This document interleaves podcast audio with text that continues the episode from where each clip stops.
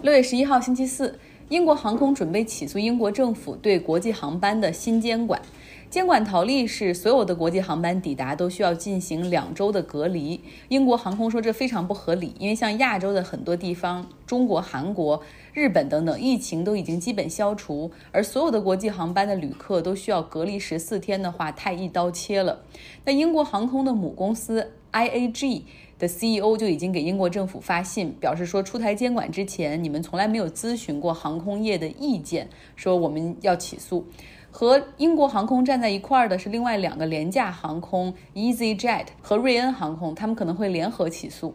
因为说这条监管会威胁到超过四万名航空业的工作机会。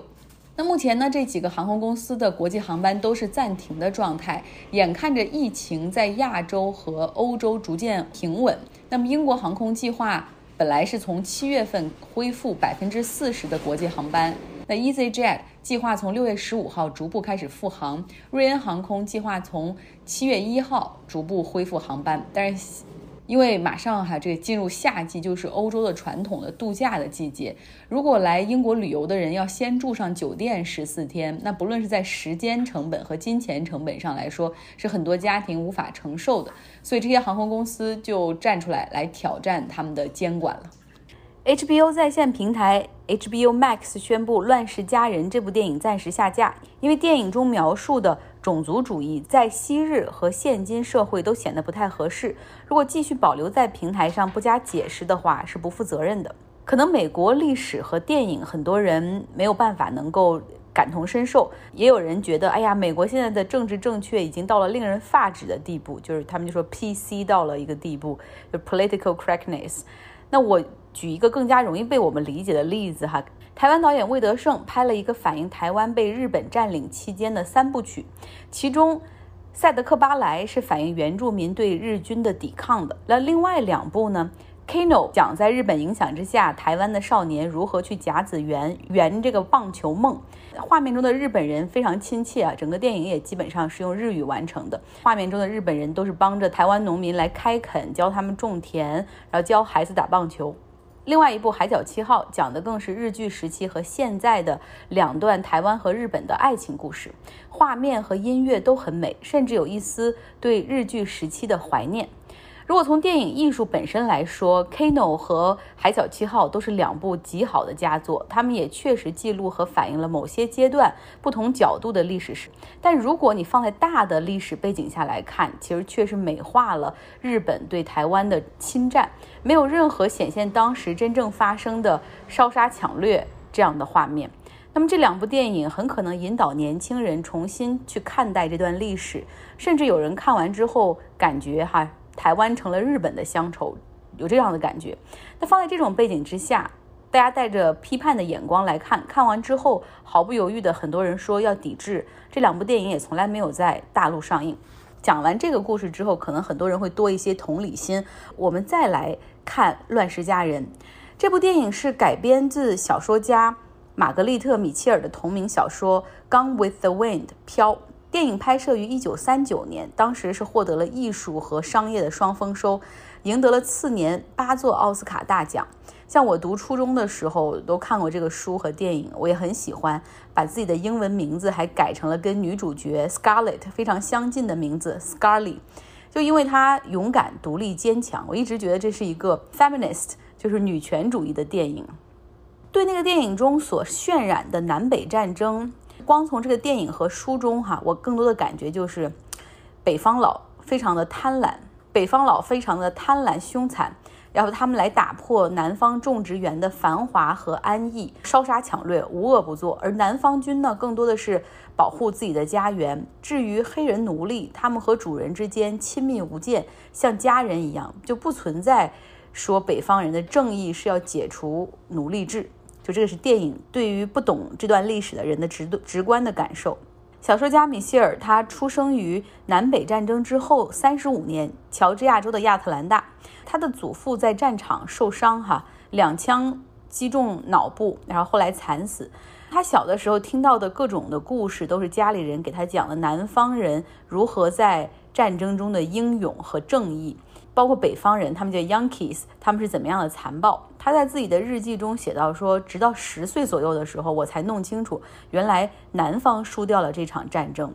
就因为更多的身边的不过是父母还是祖母都不愿意讲这南方人输了的部分。长大之后呢，他成为了一名记者。在二十五岁的时候，他有一次扭伤了哈，在家休养，不用去报社，就他决定用这段时间去写下这一个南北战争时期的爱情故事。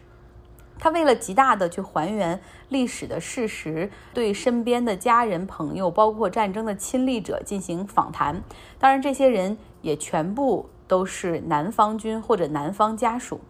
那书中呢就忽略了这场战争的本质，就为什么要发动这场战争？实际上是要废除奴隶制，因为人生来是平等的。书出版之时呢，正值美国的大萧条，一经出版成为了畅销书，很快改编成电影。《乱世佳人》的这部书和电影，它也强化了在南方的很多州一些白人所保留的那种价值观，就是我们无辜的南方惨遭血洗，失去了种植园的繁华。南方人依靠着自己的坚韧、友谊和家庭度过了艰难的时刻。有一部分南方的白人还是 pro Confederate，所以这也就是为什么南方军的十字旗在很多地方还飘扬着，甚至在一些。南方的州政府、地方政府里面，他们还展示，而南方军的首领罗伯特李将军的雕像会成为很多人顶礼膜拜的对象。那有人说了，你不能抹掉这些，他们就是历史中真实所发生的一部分，你抹掉它，相当于抹掉历史。那我们来看看德国，在德国，纳粹和希特勒现在关于纳粹的任何标志和图像，就是如果你举着什么，都是违法的。但是他们没有被从历史中抹去，他们进入了历史教科书进行详细的解释批判，有无数的书、小说、电影都对此进行讲解、批判和反思。就连奥地利一处希特勒出生的房子也被改成了警察局，这种 symbolic 的地方会彻底被抹掉，因为新纳粹在之前没有改成警局之前，新纳粹经常会来此聚会，因为这被他们封为圣地。在美国也一样，那些主张保留南方十字旗的、保留罗伯特李雕像的那些人，往往都是白人至上组织，都是三 K 党。像南方十字旗，它是从一九六零年美国民权运动后，南方十字旗和罗伯特李基本上就成为了种族歧视的一个 symbolic 一个代言词。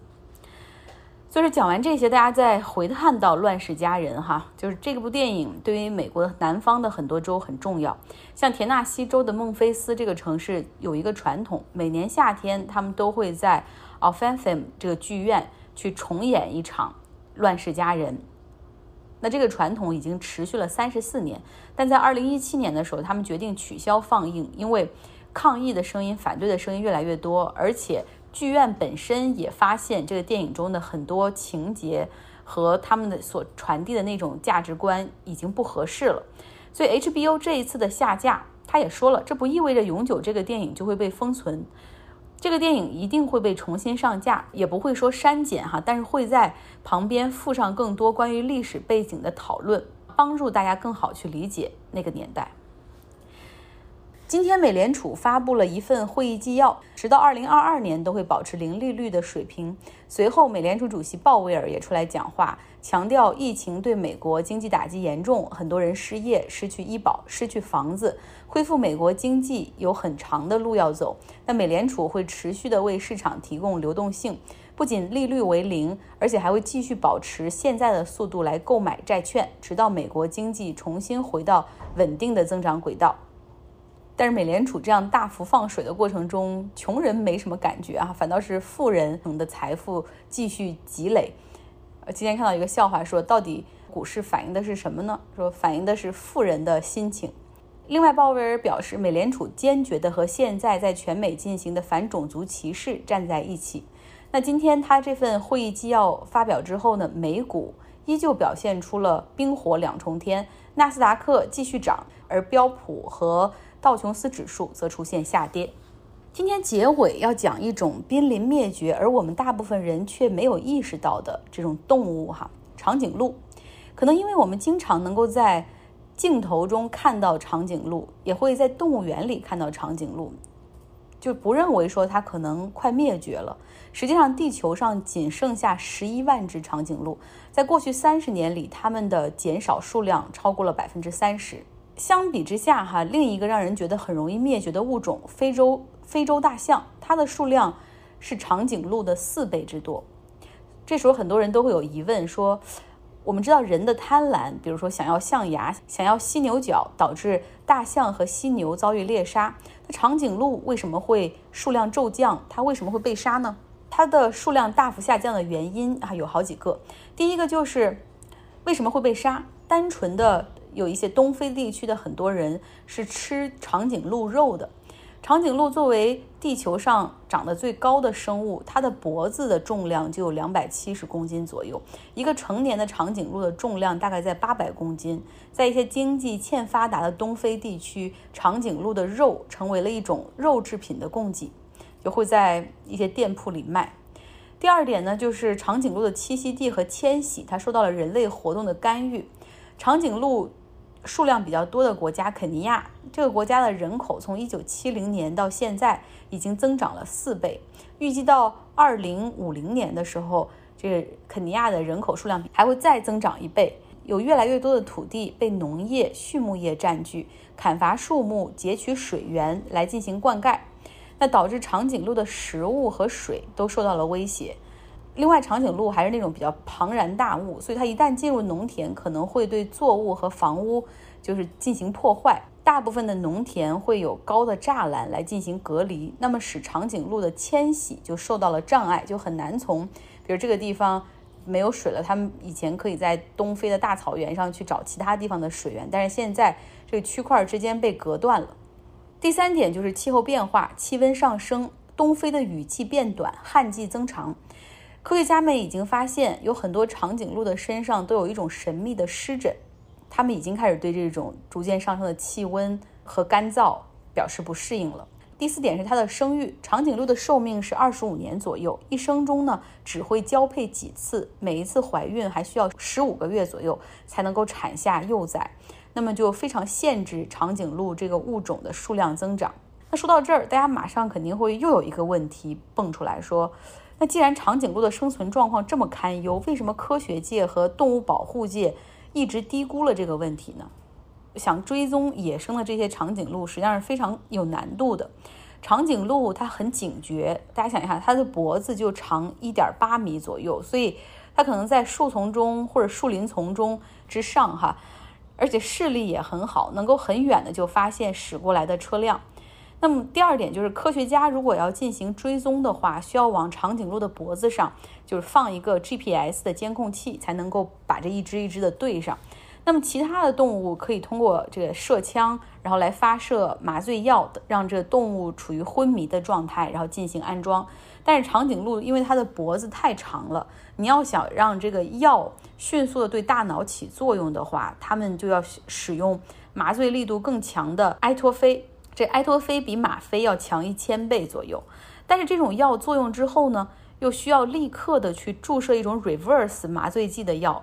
否则就如果超过十五分钟的话，这个动物可能就会有生命的危险。那长颈鹿这种动物就通常被击中之后，他们会选择奔跑。啊，这个时候又需要团队，需要用这个绳子去套住它的脖子，又不能硬拽哈，这样容易让它受伤，还需要去去去引导他，然后整个的躺在地上，躺在地上的同时，还需要五到六个人去坐在他的脖子上，然后把它稳定住，安装 GPS，然后同时打这个。这个 reverse 麻醉药的那款药，整个的时间窗口只有十五分钟，所以这就是为什么长久以来科学界对长颈鹿研究偏少的原因，就是确实有难度。